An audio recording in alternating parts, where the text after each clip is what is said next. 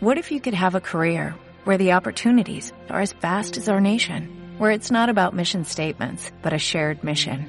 At U.S. Customs and Border Protection, we go beyond to protect more than borders, from ship to shore, air to ground, cities to local communities. CBP agents and officers are keeping people safe.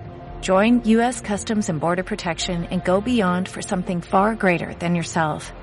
Learn more at cbp.gov/careers. ¿Por qué no funciona usar hashtags en tus publicaciones? ¿Qué pasará con los trending topics? TikTok es la red social de la que todo el mundo está hablando, lo quieran o no.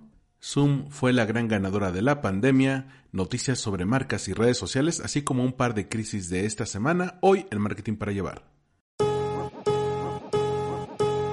Esto es Marketing para Llevar, cápsulas de mercadotecnia para tu negocio.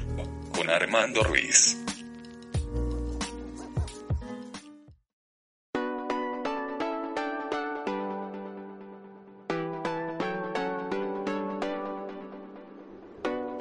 Cada inicio de semana, te doy la bienvenida a Marketing para Llevar, cápsulas de mercadotecnia para tu negocio.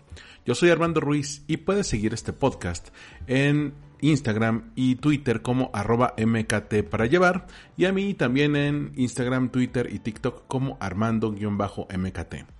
Este podcast, Marketing para Llevar, pues lo encuentras en todas las plataformas, Spotify, Apple Podcast, Google Podcast, Evox, Himalaya, Pocket Cast, la que tú gustes. Y esta semana estuvo intensa, hubo noticias por todos lados.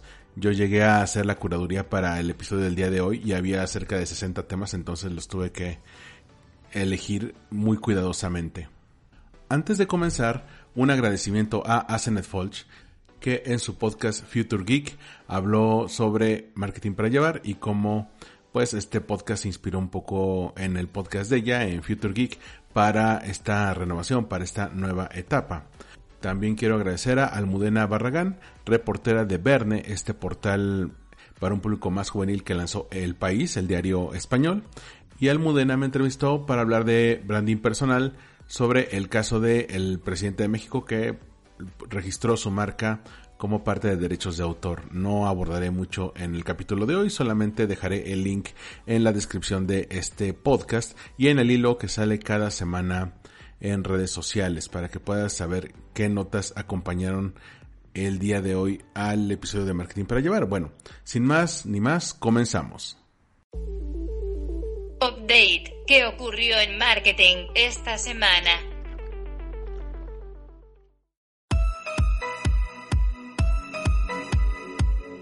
Justo antes de comenzar esta semana, pues estallaron dos grandes crisis, dos crisis que afortunadamente una se apagó y la otra ya veremos cuáles son las consecuencias. La primera es para Volkswagen México. Volkswagen, pues esta empresa alemana que si conoces algo de historia, pues se fraguó durante los años del gobierno de Adolf Hitler con su primer coche, el coche insignia, el Volkswagen Sedan, mejor conocido como Escarabajo o Bochito aquí en México. El caso es que en una concesionaria de Volkswagen que se encuentra en la zona de Coyoacán, aquí en la Ciudad de México, pues colgaron una foto de la presentación del primer Volkswagen Sedan, lo cual no parecería tener mucho problema de no ser porque se presentó en un acto de gobierno de Adolf Hitler y en esta foto que colgaron, pues el coche que está en la parte inferior de color negro, pues casi no se ve, lo que se ve y muy bien es una suástica o una esvástica, depende de cómo le quieran decir. Esta esvástica pues es dorada y está muy bien y muy grande en la parte superior del, del cuadro y eh, tres pendones rojos con la cruz de hierro nazi, esta esvástica negra. ¿Cuál es el problema? Pues que si bien esto tiene que ver con la historia de, de la marca, pues tampoco es algo que sea para presumir. Una compañera, una gran amiga de relaciones públicas, que trabaja en, en, una compañía de comunicación, no, no voy a decir su nombre, seguramente si lo buscan en Twitter podrán encontrar el tweet original, pues ella tomó las fotos eh, cuando fue a visitar esta concesionaria, ojo, es una concesionaria, es decir, es un distribuidor autorizado para ventas, no es una oficina central de la marca, y estas concesionarias pues muchas veces se gestionan de manera independiente, solamente tienen algunas directrices de marca por parte de Volkswagen, pero pues eh, en su operación pues no influye muchas veces la marca, ¿no? Y ella puso, estimado Volkswagen MX, Causa tristeza y profunda preocupación que su memoria histórica sea una apología al racismo. Las fotos fueron tomadas hoy en su sucursal Coyoacán. Les iría bien una plática en el Museo Memoria y Tolerancia. Entonces, pues mucha gente en Twitter se le dejó ir con críticas tremendamente horribles y bueno, una eh, amiga, también especialista en finanzas personales, eh, ella retomó también esta foto, le pidió que le, le dejara copiar las fotos y puso vergüenza que en la agencia de Volkswagen MX de Coyoacán estén colgadas estas fotos. Colgar una suástica es una apología al peor crimen de la humanidad. Quien es antisemita, es homofóbico, es racista. Fotos de, y citó a mi otra amiga, favor de RT para que Volkswagen MX dé una posición oficial. Y evidentemente se hizo la conversación en redes sociales, a veces con argumentos, a veces sin argumentos. Hay gente que dice que se, se debería exhibir porque es la historia de la marca. Yo discrepo. Yo discrepo porque si es parte de la historia, si bien es parte de la historia, pues tampoco es como para andarlo mostrando y presumiendo y colgándolo en la pared. Como bien eh, apunta eh, también un amigo y ex jefe de, de, un trabajo, este Alejandro Castro del TEC de Monterrey, dice, es que ese tipo de cosas no son para colgar en la pared. Y pues hay mucha gente que, que dice, no, es que eso ha pasado con muchas marcas. Evidentemente, hay muchas marcas que eh, crecieron o tuvieron su auge a expensas del nazismo, por mencionar algunas Hugo Boss, BMW, Mercedes-Benz, Siemens, Bayer, pero pues estas marcas han tratado de sacudirse esa imagen con tal de sobrevivir. El caso más notorio es, por ejemplo, el de Hugo Boss, en el que el mismo diseñador dice que, bueno, decía que nunca se había arrepentido por estos años de colaboración con el gobierno de Hitler y pues era tan ferviente defensor de de esta postura que cuando Hugo Boss pues pasa a otras manos, la, firma Hugo Boss, pues deciden hacerlo un poco de lado porque pues era un activo ya tóxico para la marca y una marca si quiere sobrevivir hoy en día, si quiere tener una reputación favorable que haga que la gente decida comprarle, pues no puede relacionarse con este tipo de ideologías, ¿no? Entonces, ¿qué hizo Volkswagen? Afortunadamente Volkswagen al día siguiente hizo esta, eh, esta estrategia de control de daños en redes en el que pues a los usuarios que iban poniendo algún tipo de, de respuesta les ponía, hola, tenemos una historia de la que hemos aprendido. Valoramos el respeto, equidad, inclusión y libertad. No toleramos manifestaciones de odio y discriminación. Las imágenes no corresponden a nuestra imagen corporativa o de los distribuidores. Tomaremos acciones. Y esto lo lograron antes de que el tweet o la noticia estallar en medios. De hecho, en medios de comunicación no había salido al momento de grabar este podcast, lo cual es la mejor respuesta que puede hacer un medio, porque muchas veces hacen esto cuando ya lo publicaron medios de comunicación, entonces ahora los medios si deciden tomar este tipo de crisis y hacerlo nota, pues pueden tomar de una vez tanto el tuit original que generó este, esta posible crisis, lo que se conoce como un conflicto. Acuérdense que en otros episodios les comentaba que toda crisis se genera por el mal manejo de un conflicto de parte de la marca. En este caso, la marca lo manejó muy bien. Se evitó esta crisis, evidentemente lo van a publicar, pero afortunadamente Volkswagen respondió a tiempo y también en su red oficial Volkswagen MX emitió un comunicado breve que dice, como marca Volkswagen tenemos una historia, la cual nos ha permitido mejorar y evolucionar a la marca que somos hoy, una marca que respeta la diversidad y no acepta que se dañen los derechos de las personas. En Volkswagen tenemos valores fundamentados en el respeto, la equidad, la inclusión y la libertad por lo que nos expresamos en contra de cualquier manifestación de odio y discriminación, por mínima que sea. Bien, bien la respuesta de Volkswagen aquí. Creo que lo hicieron de una manera bastante correcta, lo hicieron a tiempo. Algunos dirían, hoy es que te tardaste un día. Bueno, tuvieron un día de gracia porque a lo mejor todos estábamos con, con, otro tipo de temas, con los ojos en otro tipo de cosas y afortunadamente Volkswagen actuó antes de que esto estallara fuera de proporción. Bien por Volkswagen para comprometerse con causas que hoy en día consideramos indispensables para que una marca sobreviva. La otra crisis viene del gran estreno de cine, se podría decir, o de streaming, de la semana que es Mulan. Mulan, este live action, esta película live action que sacó Disney y que iba a salir en marzo, pero pues con todo esto de la pandemia lo fueron moviendo mes tras mes y de repente dijeron vamos a lanzarlo el 4 de septiembre on demand para algunos suscriptores premium de nuestra plataforma Disney Plus. Van a poder verla pagando 30 dólares o se pueden esperar a diciembre y verla gratis. Curiosamente, del viernes al domingo Mulan fue trending topic en varias redes sociales y en varias ocasiones, incluyendo aquellas en las que Disney Plus no tiene presencia. Entonces, pues evidentemente que hay un tema de piratería, habrá que ver después los números de, de cuántas personas llegaron a ver Mulan por este tipo de plataformas, en cuántos lugares estuvo disponible, que eso se puede hacer con, un, con una búsqueda sencilla con un software de, de escucha social, pero la crisis aquí estalló porque en algunos lugares y en algunos países como Tailandia o Taiwán, algunos activistas están buscando boicotear Mulan debido a una declaración que hizo Liu Yifei, la actriz protagonista, que si bien es ciudadana norteamericana, pues nació en China y pues ha tenido algunos papeles en otras películas antes de llegar con este papel de Mulan. Ella hizo una declaración en el periódico de Beijing, People's Daily, que aparece en la red social Weibo. Dice, yo apoyo la policía de Hong Kong.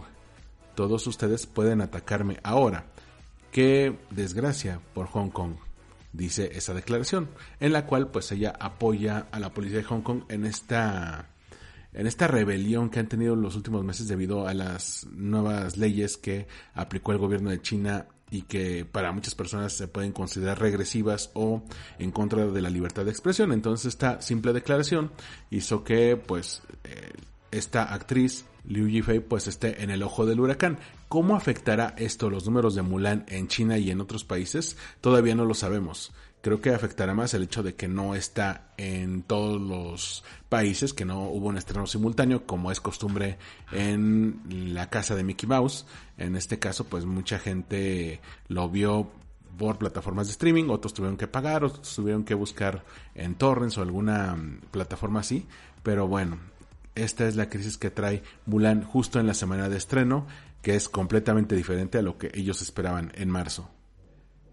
En otros episodios hemos platicado sobre los ganadores y perdedores en esta crisis. He llegado a sacar esta frase muy famosa de en una crisis unos lloran y otros venden pañuelos. Bueno, ¿quién vendió pañuelos y quién fue el gran ganador en lo que va del año? Pues no hay otro. Es del que todo el mundo está, está hablando, al menos en trabajos, al menos en clases, que es Zoom. En este segundo trimestre, el que fue de abril a junio, pues según reporta la misma plataforma en su página corporativa y también en algunos medios de negocios, pues tuvo una ganancia de 663.5 millones de dólares, es decir, un aumento de 355% respecto al año pasado. Imagínense, ganó 3.5 veces más. Entonces, pues evidentemente fue el año de Zoom porque todo mundo lo requirió para trabajar, para tener conferencias, para tener juntas, para dar clases. Además, según el portal Global Newswire, hay aproximadamente 370.200 clientes que cuentan con más de 10 empleados. Es decir, aquí toman una empresa como cliente y, y, bueno, estos tienen más de 10 empleos, entonces pues habla de, por ejemplo, universidades lo pueden llegar a tener, escuelas, aquellos que ya compran un paquete empresarial, lo cual representa un aumento de 458% respecto al año pasado.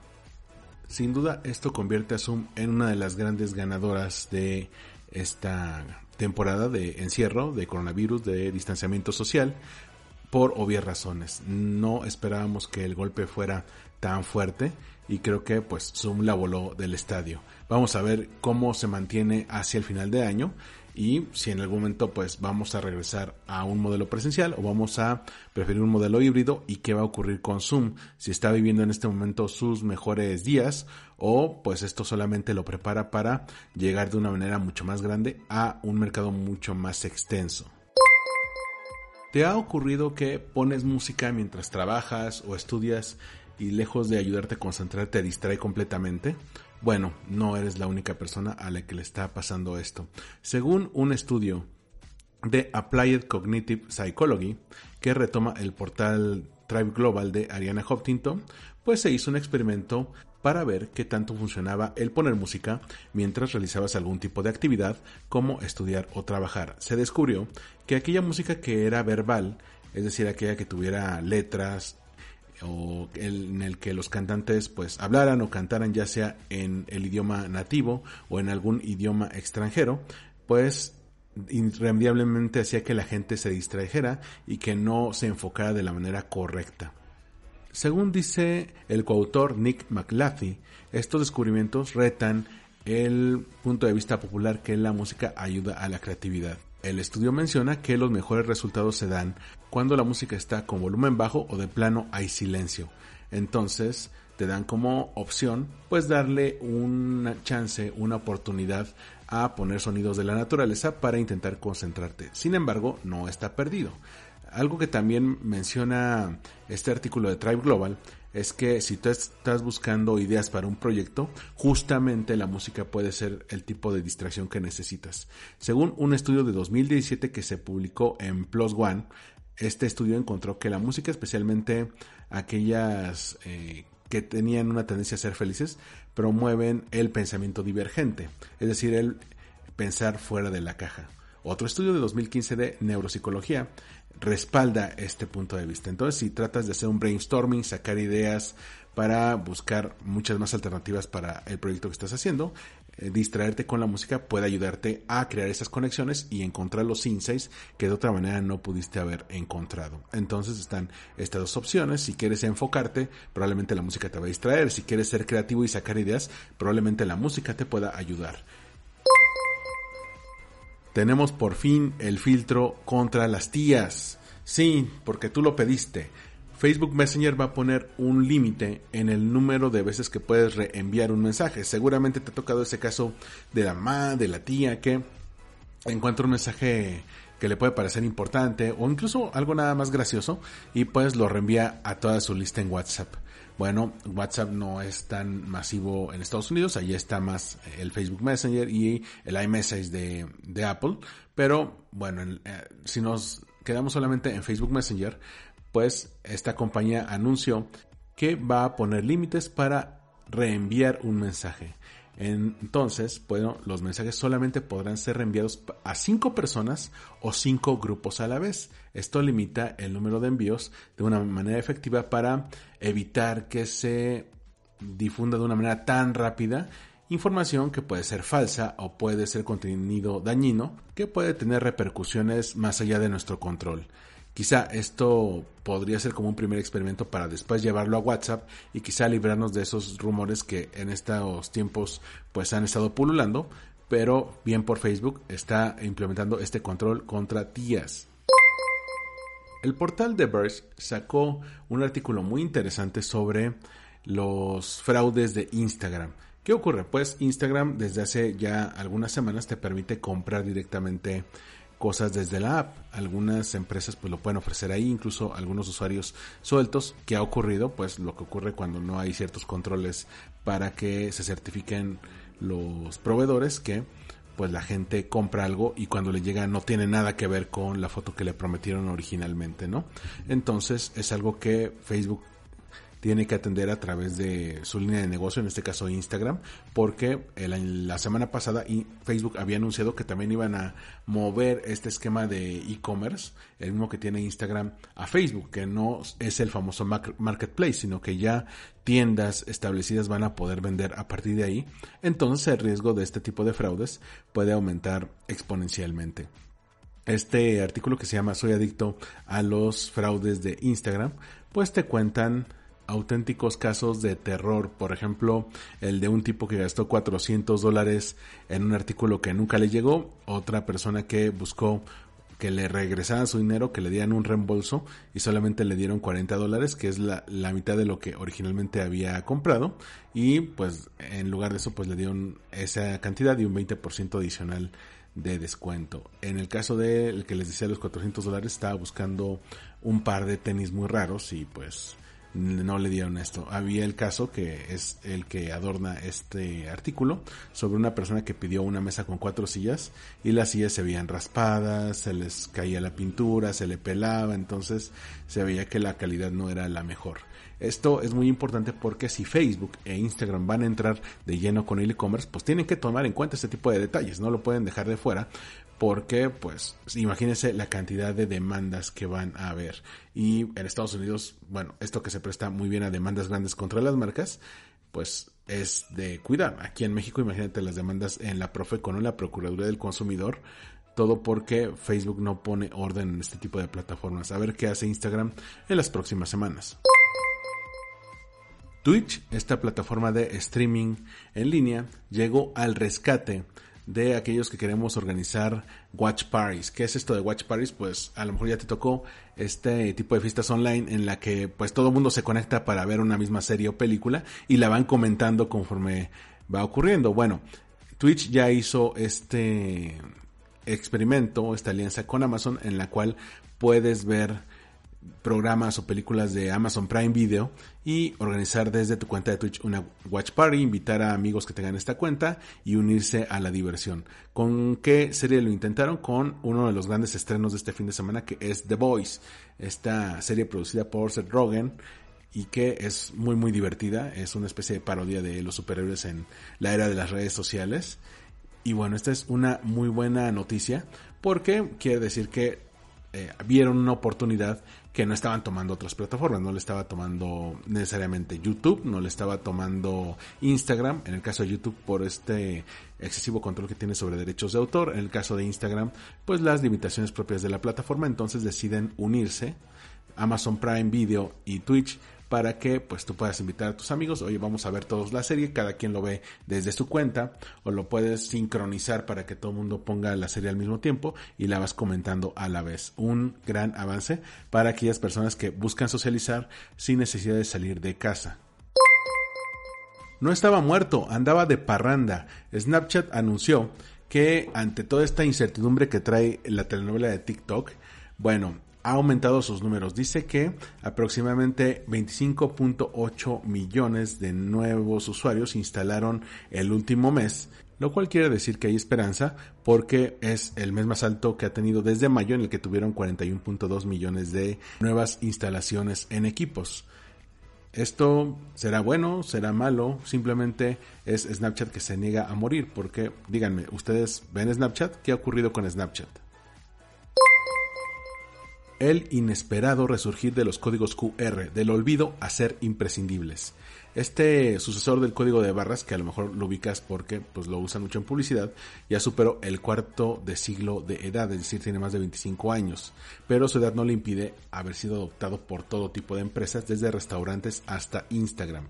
Este artículo que saca el diario El País habla sobre este resurgimiento de los códigos QR. Bueno, ya habíamos visto las aplicaciones, por ejemplo, lo puedes usar en el caso de China en plataformas para pagar sin necesidad de una tarjeta de crédito, como el famoso WeChat que te deja hacer este pago. En México ya entramos con esta modalidad que se conoce como CODI, código digital interbancario, entonces eso le permite al QR tener muchas más aplicaciones. No solamente lo vas a poner en los pósters para que la gente baje algo como contenido adicional en publicidad, sino que, por ejemplo, Instagram ya se sumó a esta ola en el que también vas a poder agregar a usuarios a través de códigos QR. Y hasta una empresa llamada Ashrack dio de qué hablar por el lanzamiento de un cubo, un cubo de madera que tiene impreso un código QR, entonces tú lo puedes escanear en tu teléfono y te puede dar información al instante. ¿Dónde lo están aplicando? En los restaurantes. O sea, tú puedes llegar a un restaurante, el restaurante no tiene menú impreso, tiene este cubo de madera con el código QR en una de las caras, escaneas el código y puedes ver desde tu teléfono el menú, lo cual es una gran alternativa que te ahorra, en el caso de hacer el restaurante, mucho dinero tanto en impresión de menús o de poner pantallas táctiles para que la gente pueda ver el menú del restaurante. Entonces, pues es un buen avance a bajo costo con buena tecnología. Justo eso es lo que buscamos con tecnología, que sea tecnología amigable, eh, barata, que nos facilite la vida y creo que por fin están encontrando los códigos QR su lugar en el mundo. Te comentaba en el capítulo de la semana pasada sobre cómo Walmart buscaba de alguna manera hacerse de TikTok en alianza con Microsoft y uno diría, ¿por qué Walmart lo quiere hacer? Bueno, según un artículo de Business Insider, tanto Walmart como Facebook están buscando inspiración para sus plataformas de e-commerce en China. Por un lado, este asunto que te había mencionado de WeChat, en el cual la gente pues ya puede pagar desde sus teléfonos celulares sin una tarjeta de crédito como intermediaria. Entonces ahí te ahorras la comisión de la tarjeta. Pero también están tomando inspiración de Alibaba. Ahí Walmart ya había hecho una primera alianza con Alibaba, este gigante del comercio en China, pues para aprender un poco más cómo está funcionando y TikTok puede ser una gran herramienta que les permita pues incluir parte de e-commerce en los videos. Imagínate que pues un TikToker está utilizando un artículo especial que compraron en línea y que ese artículo lo puedes encontrar en Walmart desde por ejemplo comida, elementos para, para una receta de cocina, un artículo de colección, una muñeca o un juguete para tus hijos, bueno, entonces Walmart puede darte la opción de que compres a partir de el video que ves en TikTok. Muy parecido a lo que busca Instagram con checkout, es decir, que en un post tú puedas ver, oye, este artículo que estás viendo en esta foto, en este video con este influencer, pues lo puedes comprar con el con un clic. Entonces imagínate llevar eso a video. Ahora lo que estaban buscando como te comentaba, Facebook e Instagram es integrar ya de lleno el e-commerce porque saben que no van a vivir de anuncios publicitarios toda la vida. tienen que ser de, alguna manera un aliado mucho más grande de las marcas para poder cerrar esa venta. No solamente un intermediario a través de la publicidad, sino ya integrar e-commerce directamente, que no tengas que esperar a que la gente reaccione a los anuncios para poder comprar, sino que vaya directamente al cierre de la venta. Entonces, esto que puede llegar a intentar Walmart con TikTok, si juega bien sus cartas, puede convertirse en la clave para que sea líder en el e-commerce en Estados Unidos. Sin embargo, y el día de hoy te recomiendo que bajes también el podcast de Social FM con Ángel Buendía y Alan Vázquez.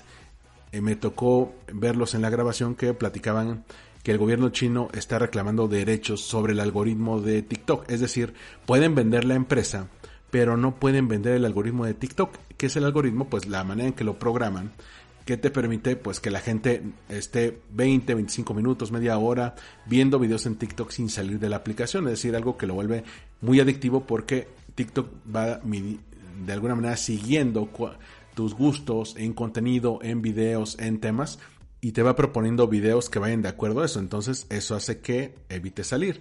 Y esa ha sido su gran arma, su receta secreta como de Kentucky Fried Chicken para todavía tener cierta ventaja sobre los Instagram Reels, que la verdad son muy malos, aunque ya los quieran poner en el home, porque Reels no tiene ese, por así decirlo, esa arma secreta. Entonces, como Instagram no tiene una forma de hacer que la gente se quede viendo reels uno tras otro y aparte los contenidos de momento no son los mejores, pues TikTok sigue llevando la delantera. Entonces, si se vende esta compañía, si se vende TikTok a China, pero el gobierno de acuerdo a las leyes de China decide quedarse con el algoritmo, pues es como comprar un huevo sin relleno. O sea, qué bonito el cascarón, pero pues sin aquello que es el secreto del éxito de TikTok, no me sirve para nada. Entonces, este es otro capítulo de nuestra novela de TikTok. ¿Cuál será el nuevo Fortnite? ¿Cuál será el nuevo Second Life? Esta plataforma en la cual podemos socializar como si fuera un videojuego. Pues Animal Crossing. Animal Crossing es el nuevo mundo de los videojuegos donde las marcas ya están desembarcando con estrategias de marketing y publicidad. Ahora con las elecciones de Estados Unidos, pues los usuarios de Animal Crossing pueden poner banderitas para mostrar su apoyo al Partido Demócrata, a la combinación de Joe Biden y Kamala Harris, algo que rara vez se había intentado en una plataforma así. Entonces estamos ya viendo marketing político en un videojuego y un videojuego muy tierno. Si ustedes han visto Animal Crossing, pues son de estos animalitos y personas que atrapan muñecos y no eres el único experimento que ha tenido Animal Crossing últimamente. Ha tenido conciertos.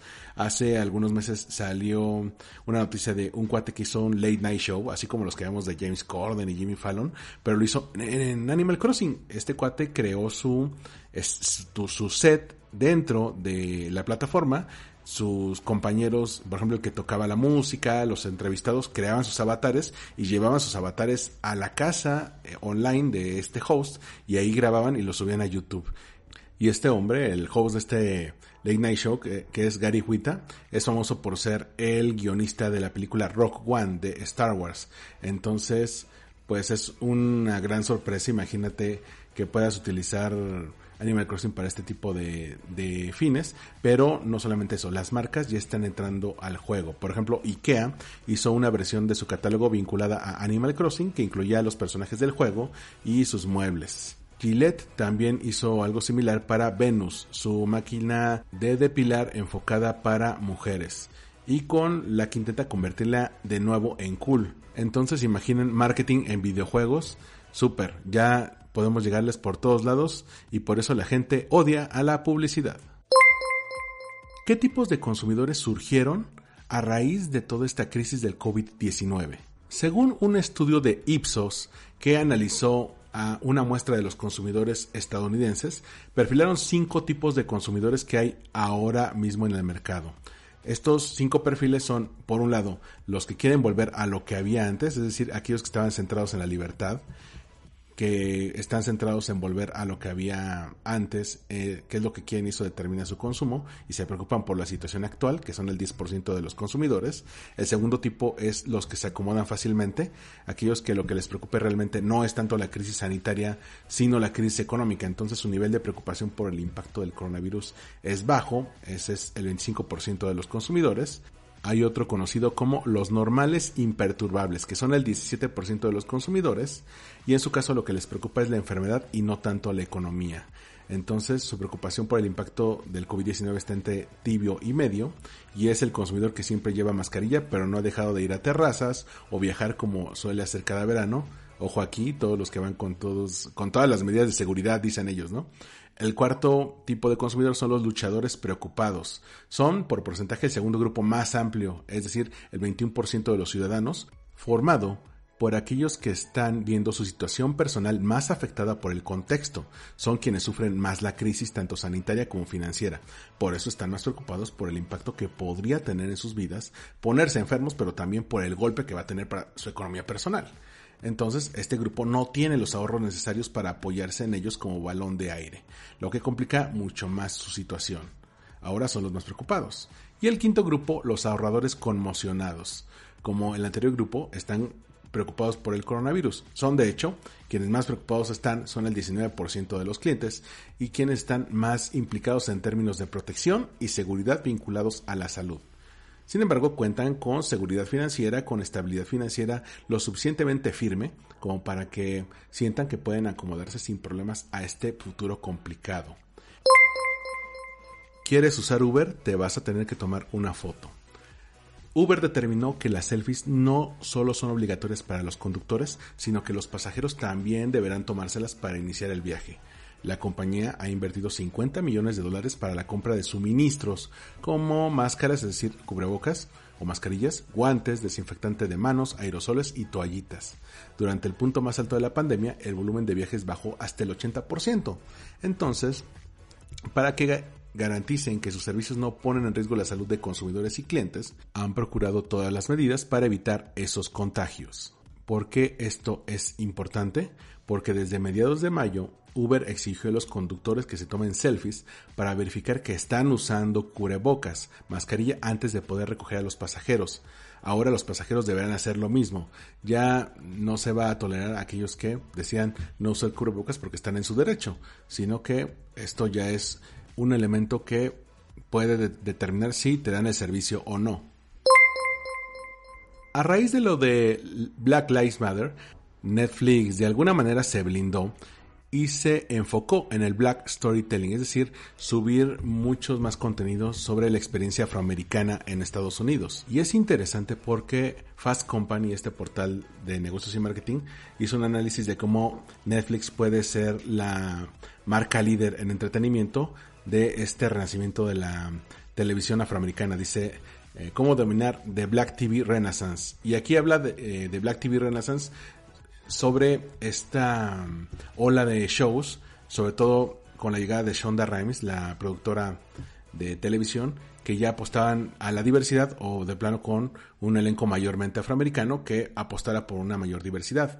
Entonces, si bien algunas compañías como aquellas en las que ha colaborado Shonda, pues han sido de alguna manera las primeras que entraron a, a esta nueva normalidad en cuanto a contenidos, ahora se menciona que Netflix puede ser, debido a la variedad de públicos a los que va enfocado, puede ser la líder en este tipo de opciones. Y bueno, ya ha hecho cosas muy buenas, ha hecho cosas con Ava DuVernay, ha hecho algunas cosas como la serie musical de Baz Luhrmann, la que también lleva este mm, Damien Chazelle, bueno, en, y bueno, y aparte las dos o tres últimas películas de, de Chadwick Boseman, este actor que falleció hace una semana, pues son producciones originales de Netflix. Entonces, sí, evidentemente ahí hay un nicho que puede cubrir muy bien y es una manera de establecer un liderazgo para un público que se ha visto históricamente poco representado en películas y series de televisión. Para cerrar estas notas rápidas de marketing, aquí hay un artículo de Harvard Business Review que me pegó muy cañón, que a lo mejor a ustedes les podría funcionar. Dice, ¿cómo trabajar para un jefe? que tiene una nueva idea cada cinco minutos. Seguramente a ustedes les ha tocado alguna vez ese jefe que es muy innovador, que es muy pilas, que a veces es, suelen ser los CEOs de la compañía, aquellos que nadie les dice que no, pero pues que te da una instrucción, a los cinco minutos se desdice, de repente planea una estrategia, a los dos meses planea una estrategia que contradice la anterior, de repente se aburre del camino que van las cosas y plantea algo completamente distinto. Entonces, si eres una persona que planea con anticipación cuál va a ser el rumbo de tu estrategia de marketing, quizá lo puedes sentir un poco, un poco pesado. Entonces, este texto de Harvard Business Review, pues te lleva de la mano con los pasos para aprender a trabajar con estos jefes visionarios que pueden ser de hecho bastante emocionantes, pueden ser divertidos e innovadores, pero también te pueden llenar de trabajo cuando no hay manera en que puedas seguirle el paso con sus ideas creativas, ¿no? Entonces, este artículo que eh, su autor es Elizabeth Grace Saunders, ella es una mm, asesora, una coach de administración del tiempo y bueno, aquí tiene algunas ideas clave para esto. Por ejemplo, ir eh, de alguna manera fomentando el respeto mutuo para de ahí pasar a reconocer que no todas las ideas requieren acción. A veces creemos que en cuanto la idea tenemos que poner manos a la obra, pero también requiere pues una parte de planeación, de evaluación, de ver cómo esto puede convertirse en algo factible, ¿no? Pasar de las ideas a la práctica pues también requiere implementarlo bien. Entonces, esto puede ayudarte a bajar el acelere. También recomienda que le expliques a tu jefe, pues, cuánto tiempo se va a requerir para esto, cuánto tiempo tienen que comprometer para la idea que está definiendo y cómo eso, pues, tiene que coexistir con las otras ideas, ¿no? Porque no es solamente lanzo la idea y tiene que estar para mañana, no, tiene que mencionarse cuánto tiempo toma eso y, pues, decírselo, pues, de manera tranquila y amigable al jefe.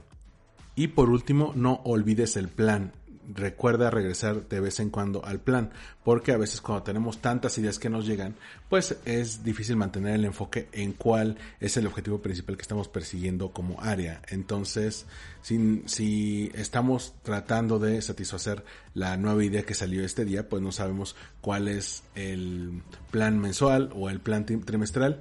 Entonces, ahí hay que hacer las preguntas pertinentes, ver cómo eso, esta idea, va de acuerdo a los objetivos y metas que tenemos para este periodo o para el plan grande y una vez que, ya lo tenemos podemos ver si es lo suficientemente importante para ponerlo entre las prioridades, si va de acuerdo a lo importante o pues es algo que podemos dejar para después.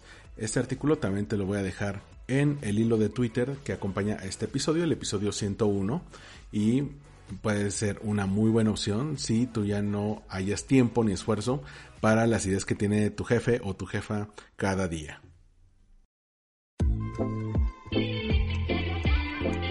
Spotlight, temas para dar seguimiento.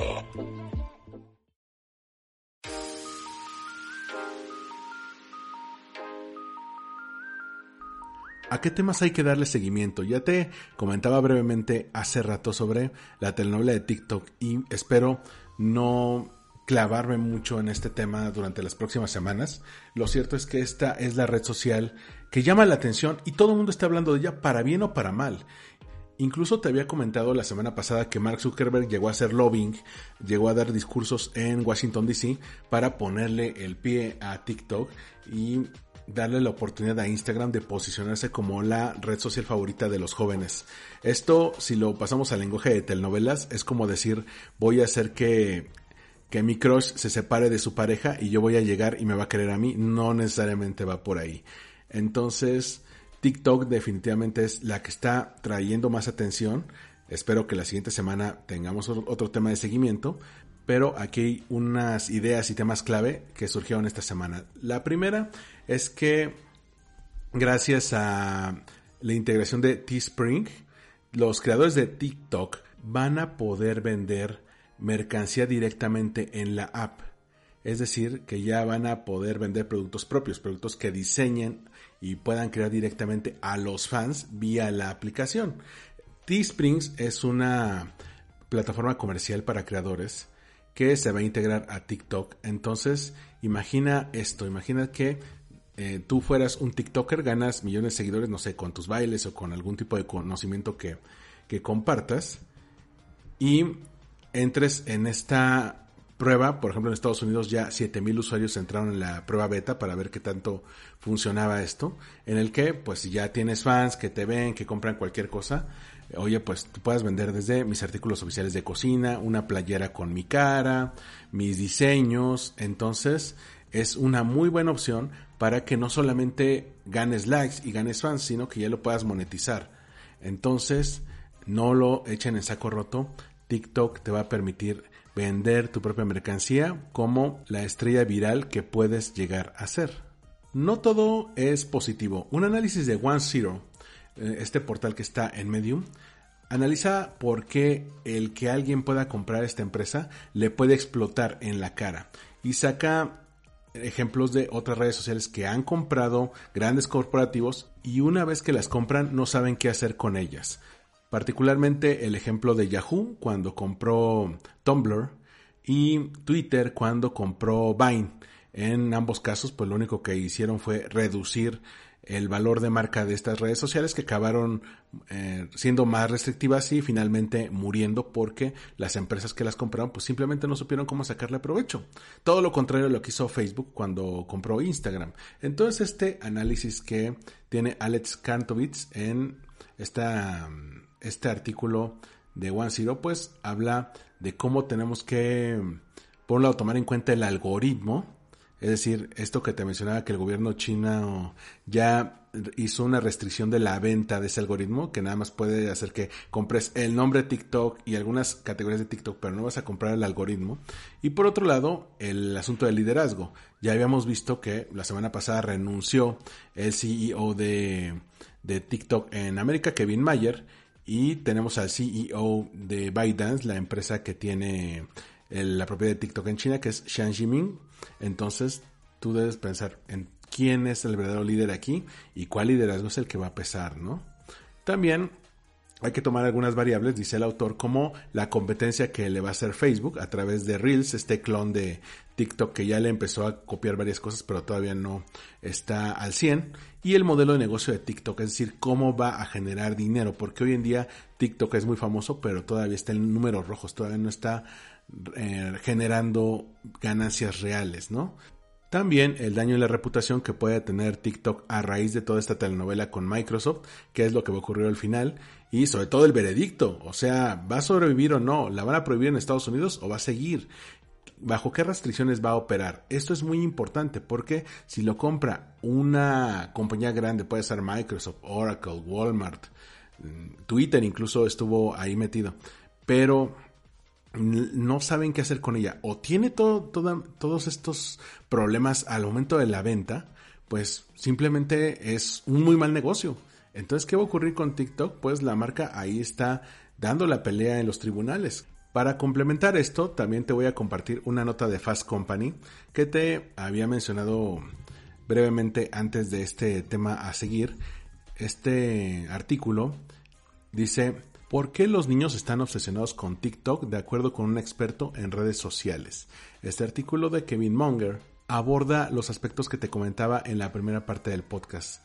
Por un lado te dice eh, cuál es la diferencia de TikTok con YouTube y las Instagram Stories, cuál es la diferencia con Snapchat, en qué consiste la densidad de información, es decir, cómo es que se expone la información, en este caso los videos en TikTok, lo cual te permite ver varios al mismo tiempo, las ventajas de grabar, que esta es una plataforma que de alguna manera privilegia el video vertical y el grabar desde un celular, lo cual hace que algunos usuarios puedan grabar fácilmente porque están acostumbrados a esto y otros usuarios no, por cuestiones de costumbre o cuestiones generacionales, ¿no?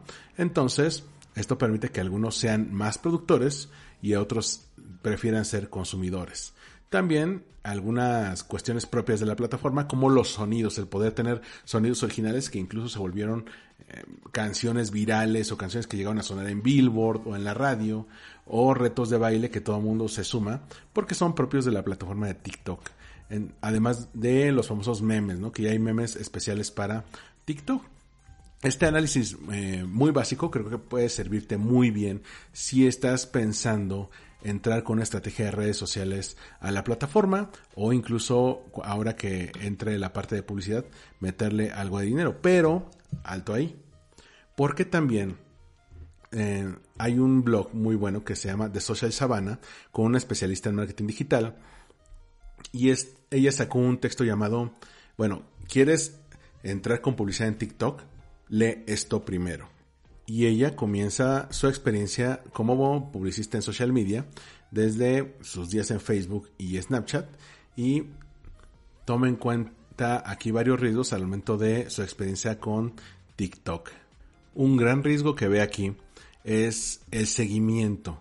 Cómo saber si las personas compraron un producto porque llegaron ahí a través de TikTok o no. Eso todavía no te lo permite la plataforma. Es decir, cuando pones un anuncio, pues te lleva a otro, a otra interfaz en la cual pues no tiene un píxel de conversión, no le puedes dar seguimiento, entonces no sabes si las personas lo empezaron a comprar por eso o simplemente porque lo googlearon al día siguiente y, o porque realmente lo vieron en TikTok, no lo sabes. El segundo riesgo que ve aquí es que pues todavía el público meta al que va dirigido pues necesita mejorar.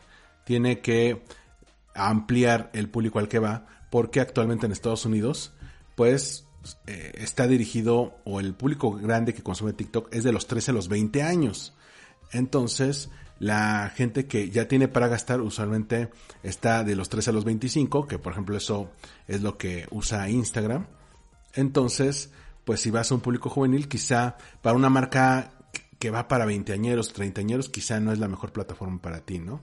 También ella descubrió que los productos más baratos son los que funcionan mejor justamente por el tipo de público al que va que hay que hacer un prepago por los anuncios, entonces em, tienes que agregar dinero a tu cuenta para comprar anuncios en lugar de irlos pagando conforme se va dando la campaña. Lo que te decía el píxel de conversión todavía no está perfectamente definido. Entonces ella da otras alternativas, como por ejemplo hacer contenido con influencers, mm, no solamente confiar en eso, sino hacer algunas demostraciones de producto, quedarte en una zona segura, por ejemplo en la parte de compras, e incluso hacer ventas exclusivas por TikTok en la cuenta de tu marca, ¿no? Entonces ella pone, digamos, pros y contras, te pone el problema y las alternativas para hacer ese tipo de opciones. Otro portal, el de elreferente.com, da algunos consejos por si quieres entrar ya en marketing de influencers. Aquí te recomienda, número uno, que los resultados deben ser medidos. Segundo, que el contenido debe ser basado exclusivamente en el entretenimiento. Cuando haces ese tipo de cosas para, digo, conocer a qué influencer vas y con qué tipo de usuarios estás. Que el número de likes no es lo más importante, ya que eh, TikTok, el algoritmo de TikTok premia la calidad del contenido y la creatividad a la hora de promover un video u otro. También tener en cuenta el resto de redes sociales del creador, es decir, algunos hacen promoción cruzada entre TikTok e Instagram para intentar llevar a los seguidores de una plataforma a otra y así llegas al mayor público posible. Y por último, transparencia en la publicidad. Es decir, en TikTok, al igual que ocurre en Instagram, los usuarios agradecen a los creadores de que sean transparentes a la hora de publicar un contenido patrocinado. hablando del tema que te mencionaba de densidad, también te voy a dejar el newsletter de Josh Constin, este hombre que fue periodista en tecnología durante mucho tiempo y se puso a mostrar, ahora sí que con peras y manzanas, cuál es la diferencia entre TikTok e Instagram Reels y por qué todavía Instagram está muy por debajo de, de TikTok y, e incluso de otras como Twitch y Facebook Live. Porque, y aquí te habla de la densidad del contenido, cómo te permite TikTok ver la mayor cantidad de contenido en la menor cantidad de tiempo. Y te da muchas opciones gracias a su algoritmo para que te aparezca contenido relacionado no necesariamente de las personas que sigues, a diferencia, por ejemplo, de las Instagram Stories, lo cual hace que dures mucho más tiempo en esa plataforma. Es, como te decía hace rato, la receta secreta de TikTok.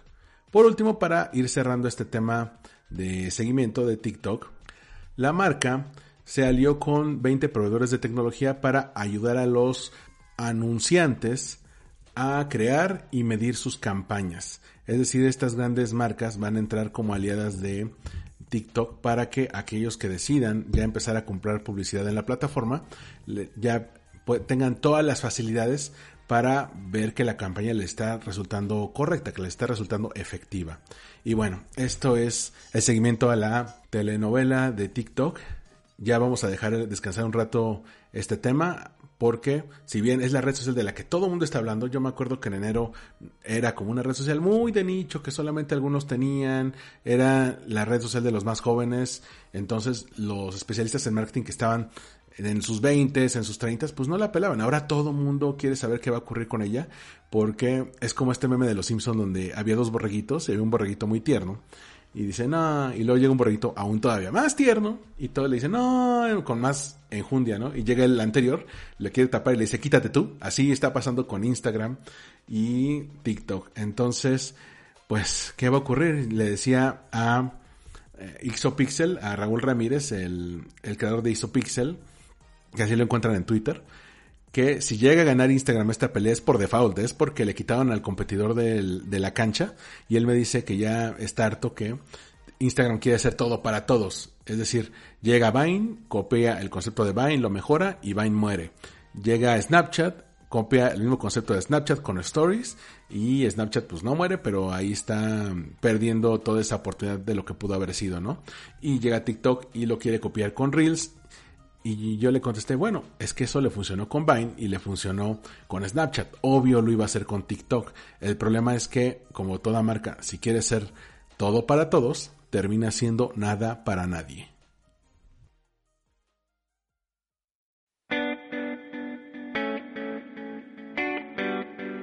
Focus. El tema de la semana.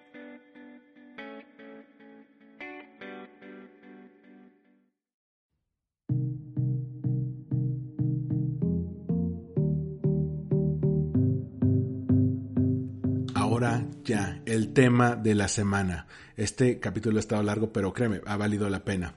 ¿Por qué crear un hashtag para tu marca no funciona según las cifras?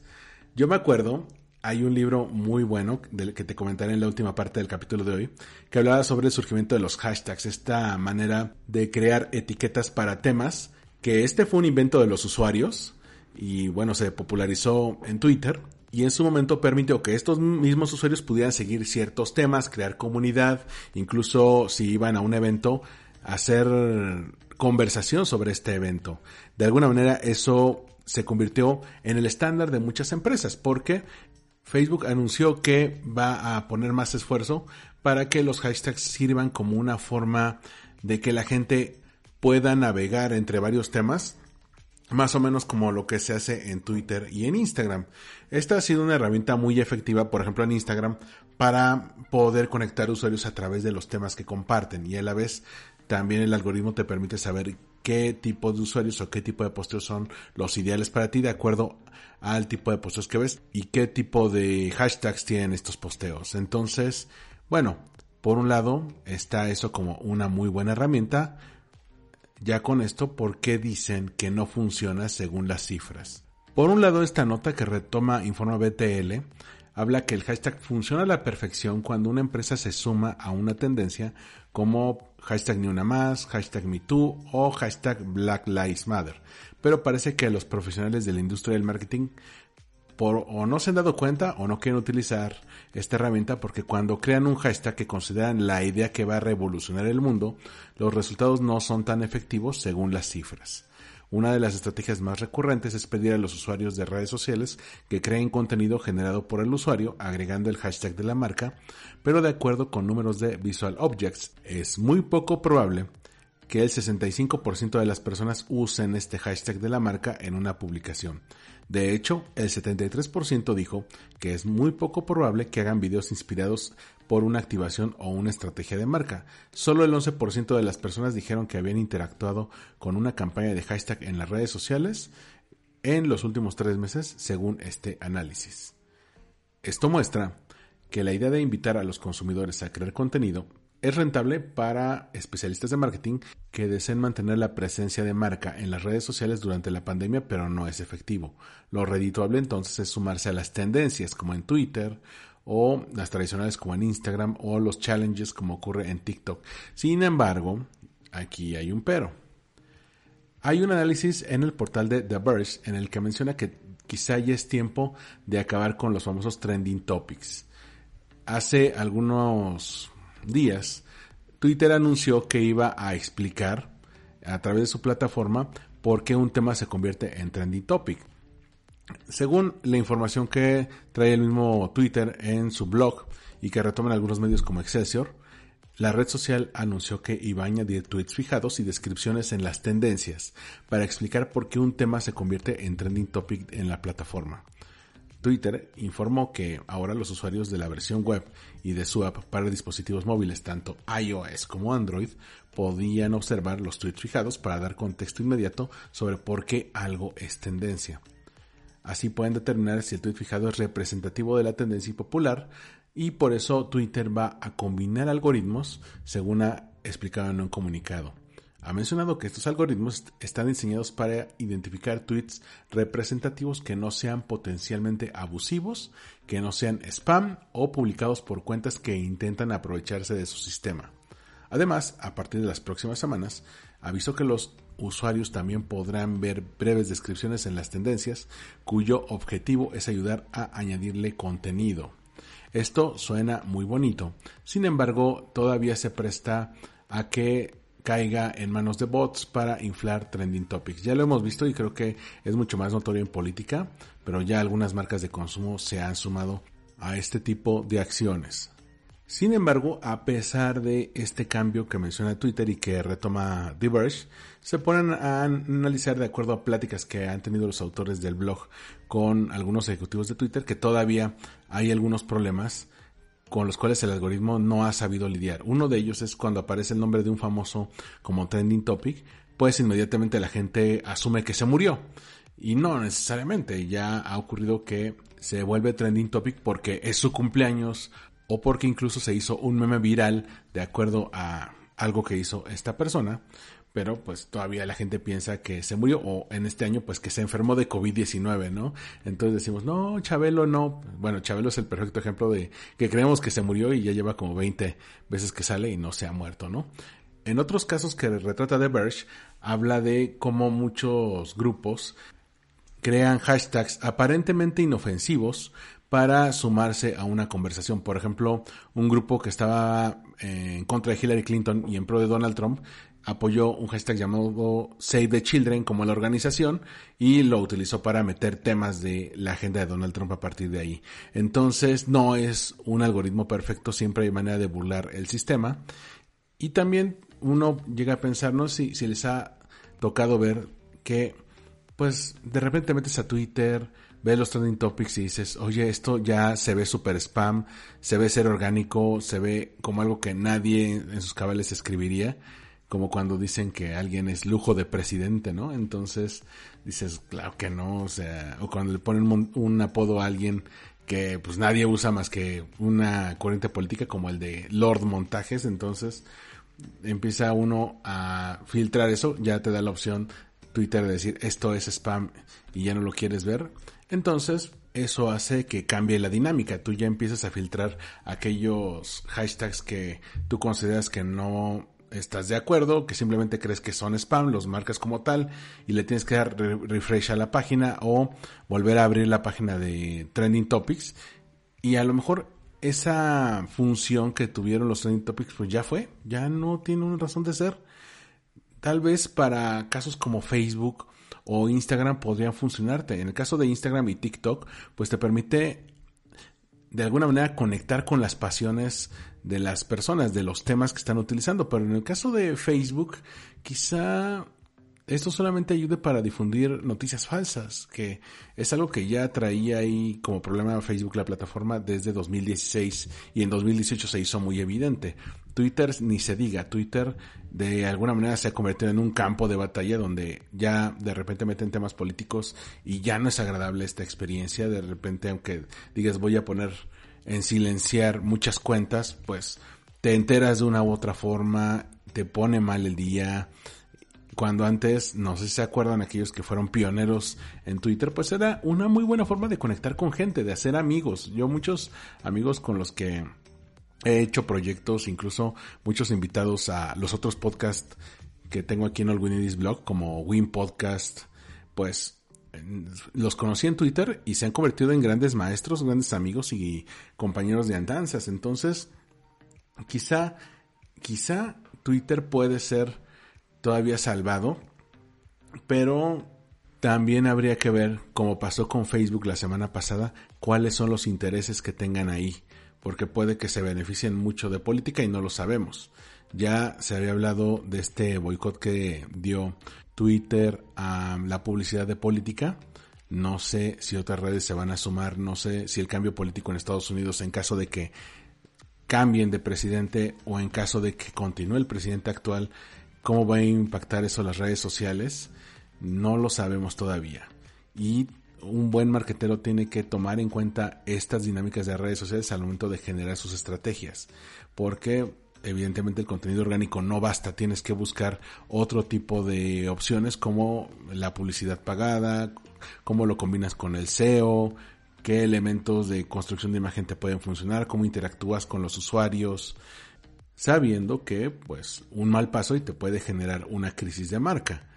Será muy interesante ver cómo será el desarrollo de tanto los hashtags como los trending topics que están muy relacionados. A veces un trending topic no necesariamente conlleva un hashtag, pero pues suelen ser conceptos que asociamos unos con otros a mí me parece una muy buena manera para llegar a contenido que de otra manera no hubieras descubierto por los millones de usuarios, por el algoritmo que te restringe las opciones de, visualización.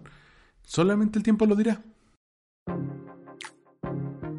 Soma, libros, cine, series, recomendaciones de marketing para ti.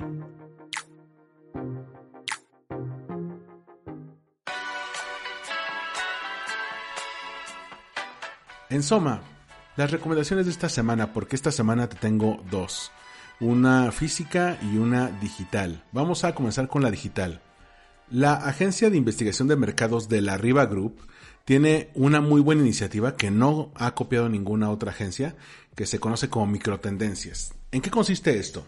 Las microtendencias son pequeños estudios de mercado que se complementan con entrevistas y encuestas, con la cual ellos han determinado por ejemplo, cuáles son los nuevos microsegmentos del mercado o hacia dónde van las tendencias del consumo o cuáles son los grandes cambios que vienen en cuanto a tecnología, en creación de contenido, en uso de redes sociales, en manera en que convivimos y constantemente sacan estos pequeños papers que son de cuatro o cinco páginas en la que te explican cuál es esa microtendencia y en qué consiste, ¿no? La más reciente, una de las más recientes que me agrada mucho es la de podcasting esta microtendencia de, de la Riva Group te cuenta cuál es el desarrollo y la importancia de contar historias a través del podcast. Entrevistan a, varios podcasters famosos, también a gente que trabaja con este tipo de tecnologías y tiene algunas cifras bastante buenas. Por ejemplo, mencionan que el 40% de la población en Estados Unidos declara haber escuchado un podcast y el 64% ya tiene una noción de lo que es y que el consumo se da en varias etapas de la vida, sobre todo en cuando uno es adulto o adulto joven, es decir, estamos hablando de gente que está 18, 19, en sus 20, sus 30, puede funcionar muy bien.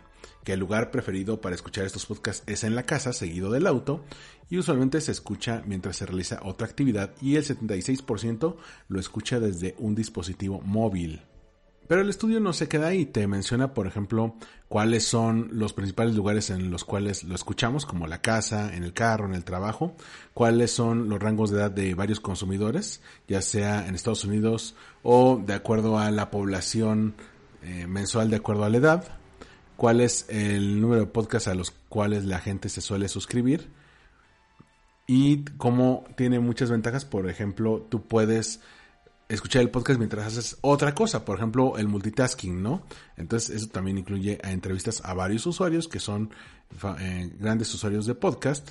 Y también tiene una clasificación de podcast que ya te la comentaré un poco más a detalle en el siguiente episodio. Uno de ellos es la clasificación por tema.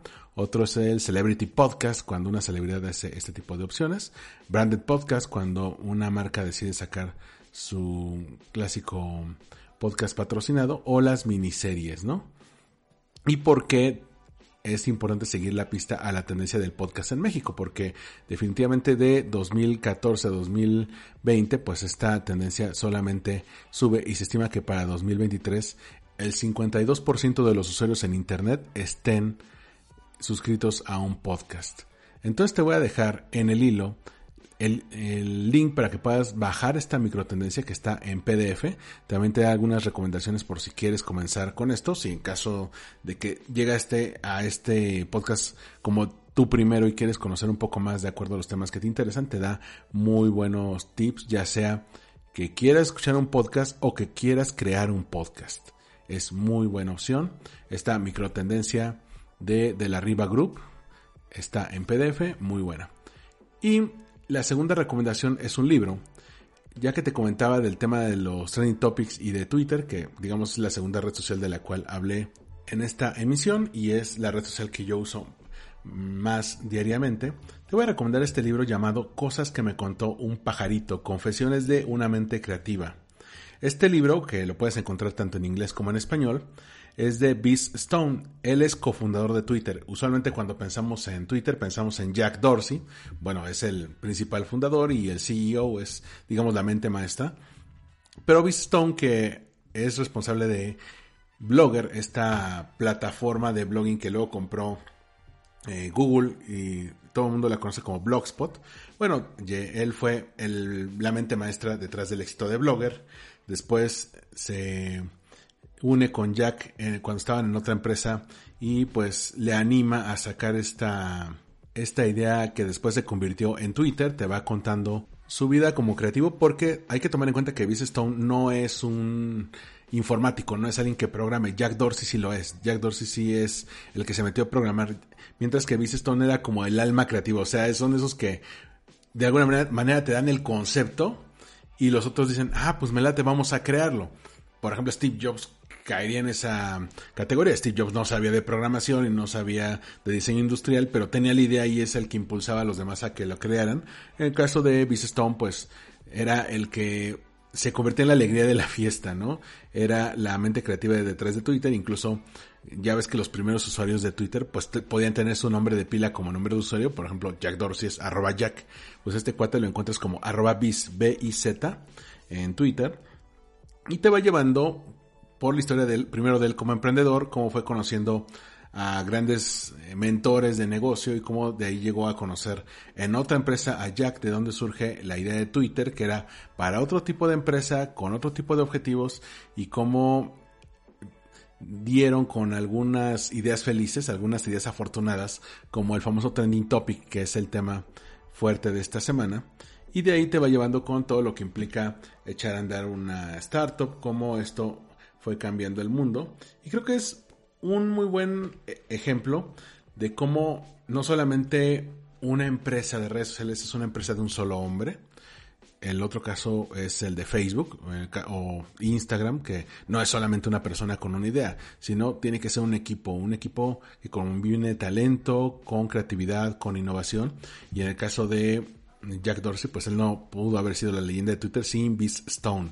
Entonces, aquí tienes como una historia alterna a la que te cuentan los medios de comunicación de cómo se crea Twitter, cómo se ve desde el punto de vista de alguien que estuvo ahí, la tuvo que presentar a negocios, tuvo que ver cómo monetizarla, cómo convertirla en una idea exitosa.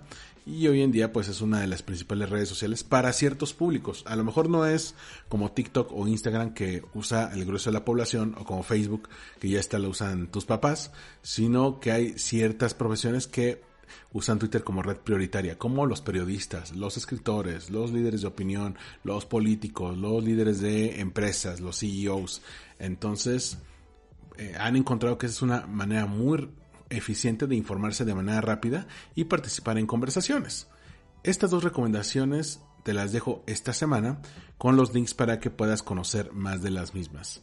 Y bueno, de mi parte fue un gusto acompañarte el día de hoy en este episodio de Marketing para llevar cápsulas de mercadotecnia para tu negocio. Me encuentras en Twitter, Instagram y TikTok como Armando-MKT y las redes sociales oficiales de este podcast son MKT para llevar.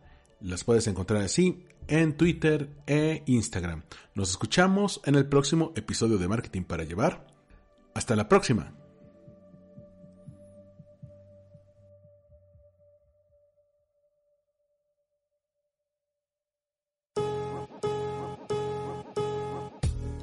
Gracias por escuchar. Marketing para llevar. Síguenos en redes sociales como arroba mkt para llevar. Una producción de Olvin Iris Blog.